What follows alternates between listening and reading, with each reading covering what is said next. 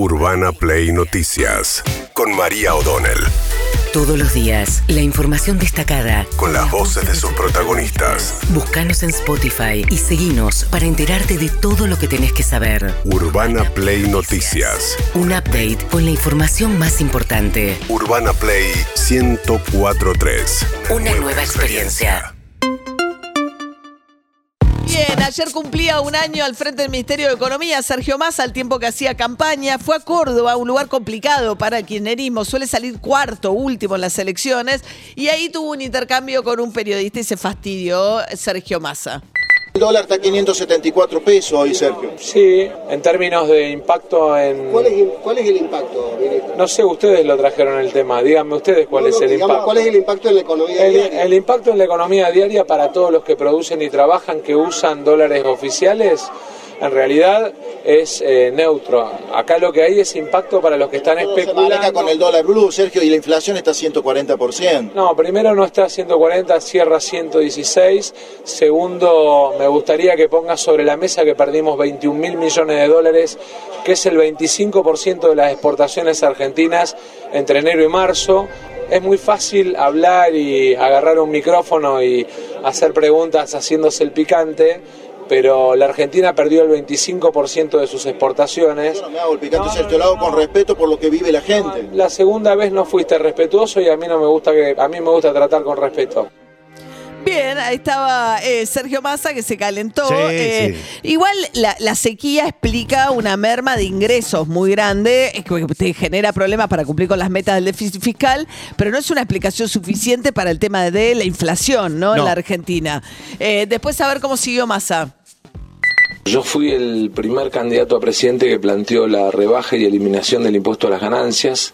En el 2015 después Macri prometió que ningún trabajador iba a pagar impuesto a las ganancias, asumió con 1.200.000 trabajadores pagando impuesto a las ganancias y terminó el gobierno con 2.700.000 trabajadores pagando el impuesto a las ganancias. Yo asumí en la Cámara de Diputados y el primer planteo que hice fue bajar el impuesto a las ganancias. Y hoy como ministro estoy anunciando que quedan 900.000 trabajadores nada más pagando impuesto a las ganancias. Mire si habré sido vehemente, firme y seguidor como perro de Zulki con el tema de impuesto a las ganancias.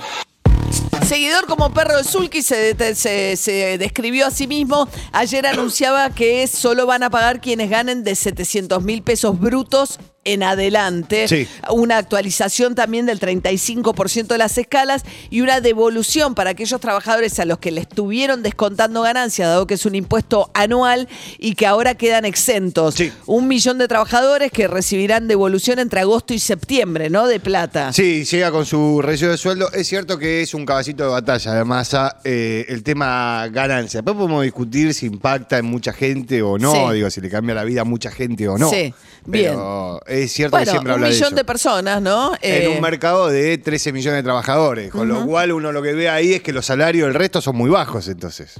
Porque Mm. si nadie, si solamente un millón paga ganancias, hay 13 millones de trabajadores, hay 6 millones y medio en el sector privado, digo, es como... Bien, mientras tanto, la portavoz presidencial, Gabriela Cerruti, también se cruzó con, en este caso, una periodista.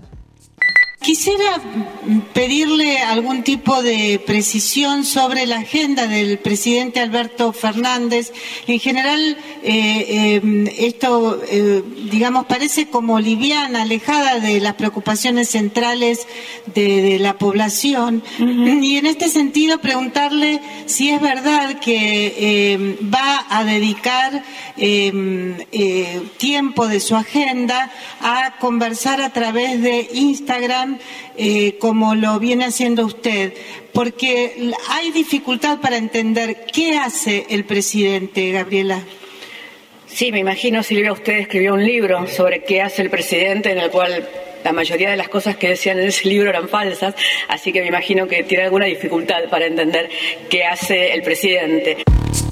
Bueno, eh, a ver, hay varias cuestiones ahí. Una es que hay eh, una agenda de Alberto Fernández que estaba muy corrido de toda la agenda cotidiana, desde que asumió Sergio Massa en, la, en, la, en el Ministerio de Economía y cada vez más a medida que se acerca la campaña, porque además nadie lo quiere en campaña, entonces tampoco es que va a reforzar la campaña.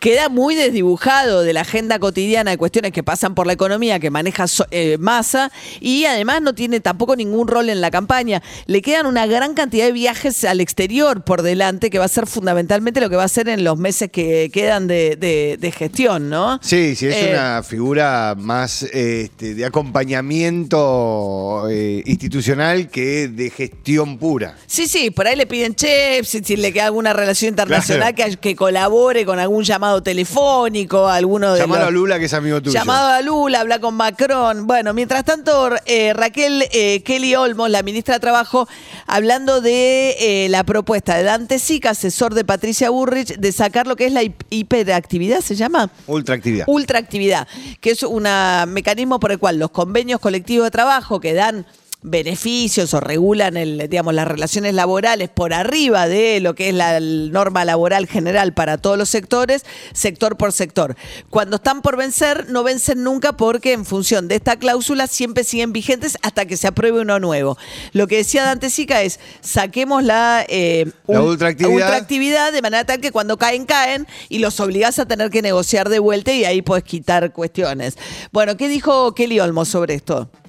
Sí, me parece sumamente cínica, porque esto no es un, no tiene por objetivo una renovación de los convenios colectivos de trabajo, sino una desprotección generalizada del sistema de, agremiación. Es decir, dejar a los gremios sin eh, un marco legal con el cual poder este, eh, desarrollar sus negociaciones.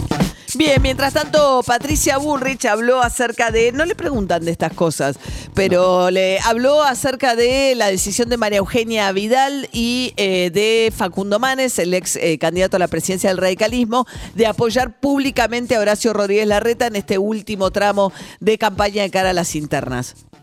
Patricia, ¿cómo se siente después del respaldo que referentes del PRO le han dado a Horacio Rodríguez Larreta? No, son dos votos, así que nosotros estamos con... Vamos a ganar por más que dos votos, así que estamos tranquilos. Son dos votos, los ningunea a los dos. Eh, bueno, fue una dirigente muy importante del PRO, ¿no? María Eugenia Vidal, gobernadora de la provincia de Buenos Aires. Quedó muy enojada también porque, bueno, hay un mundo de seguidores de Patricia Burrich que, bueno, más o menos orgánicamente se dirigen a atacar de manera muy virulenta a todo aquel que critica a Patricia Burrich o que hace algo que afecta a su candidatura. Y ayer se tiraron encima de María Eugenia Vidal brutalmente. ¿Qué dijo ayer Vidal? En la última entrevista que dio Cristina en C5N, en un momento dado ella dijo que para ella los agravios o los insultos prescribían de los seis meses. Yo prefiero no decirlos. Yo entiendo la política de otra manera y empezando por mi espacio, ¿no? Así que todo eso, como dije antes, con personas que me conocen muy bien, con las que vengo trabajando hace 20 años y, y habiendo demostrado mi compromiso muchas veces dentro de, de Juntos por el Cambio, eh, no, no, no voy a responder de la misma manera. Ella tiene un vínculo personal muy frío desde siempre con Patricia Bullrich, eh, una mala relación, siempre ha tenido una relación personal mejor con la reta, últimamente había estado más distanciada e ideológicamente más cerca de Bullrich y de Mauricio Macri, pero me parece que lo que más le dolió fue lo de Cristian Ritondo, que era su mano derecha en provincia de Buenos Aires, su ministro de Seguridad, hoy Ritondo trabajando con Bullrich como candidato, que le reprochó Ritondo a Vidal, dijo que se había sentido defraudado por esta decisión. Hay que ver qué hace Macri porque Macri amaga ahora o amenaza con pronunciarse él también. Hasta ahora fue cultor de la neutralidad el expresidente, pese a que ha hecho gestos muy claros de que su candidata favorita es Patricia Burrich. Y hoy tiene un acto con Jorge Macri. Hoy se va a meter en la campaña en la ciudad de Buenos Aires. Eh, a ver, este es uno de los temas que viene tratando justamente Jorge Macri, candidato en la ciudad. Hay 475 mil perros, según el censo, en la ciudad de Buenos Aires. Más o menos 200 gramos por día. Son como toneladas de merda en la calle.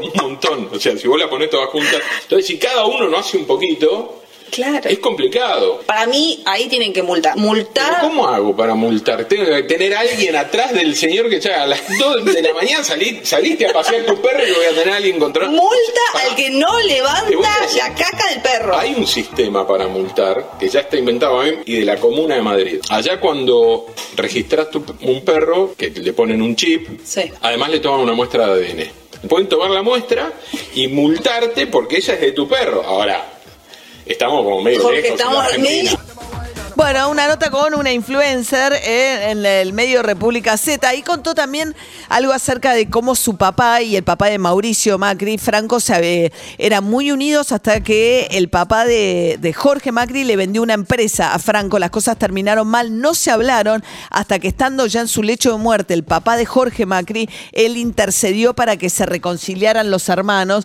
y dice que como eh, hijos mayores, ese es un vínculo que ha tenido siempre con Mauricio, como primos hermanos este, en esa familia. Bueno, mientras tanto, eh, Horacio Rodríguez Larreta fue a Caja Negra también, todos buscando también algunos medios más alternativos. Han ido a este periodo o a medios que creen que llegan a un público más joven o a medios que, no, Larreta ha estado en todos lados, pero Jorge Macri y sobre todo Patricia Burrich y demás, en los medios de la audiencia propia, ¿no? Sin correrse para nada de TN o eh, La Nación Más, etcétera. Bueno, Larreta, en este caso hablando del tema Favaloro, él era este, empleado del PAMI y en campaña muchas veces le han dicho que en la decisión de Favaloro, el médico tan reconocido, de quitarse la vida, influyó las deudas que el PAMI tenía justamente con la institución de la Fundación Favaloro. ¿Qué dijo Larreta sobre este tema?